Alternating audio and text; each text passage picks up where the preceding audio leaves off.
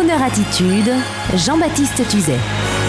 Le port de l'uniforme et le gel de bicarbonate de soude.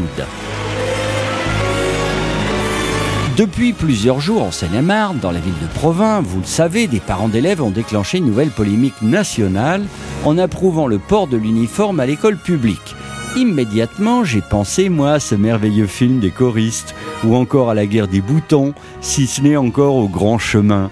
Une époque où nos enfants de France portaient une chemise blanche, cravate, et une blouse pour les garçons, et une jupe plissée pour les filles. Tout cela est délicieusement vintage, mais finalement d'une telle évidence si symptomatique de cette société où l'on se défend d'être rétrograde.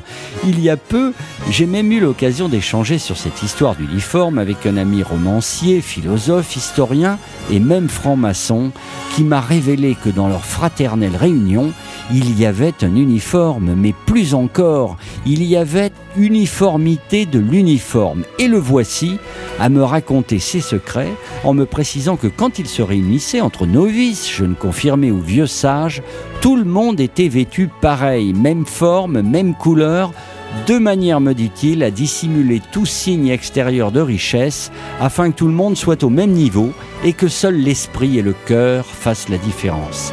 Il est bien évident que si les militaires étaient idiots, ils ne seraient pas si arqués sur l'uniforme, le rituel et les tâches obligatoires du style le lit au carré, abus de pouvoir, sentence arbitraire. C'est ce que je pensais du service militaire. Mais non, ordre, rigueur, uniformité des chances dans un même cénacle, notion fondamentale de la vie sociale. Et nos ancêtres étaient-ils des idiots périmés? Le communiste des années 30, dont le fils avait une chemise et des sandales propres le dimanche, était fier quand il croisait la fille du médecin en robe à ruban. On ne se mélangeait pas, mais on respectait les mêmes valeurs. Aujourd'hui, ma fille de 16 ans ne peut même pas mettre un pied dans son bahut si elle n'a pas les Nike Air Force One à 120 euros ou pire encore, les McQueen à 500 euros. J'ai dû m'exécuter et j'en ai honte.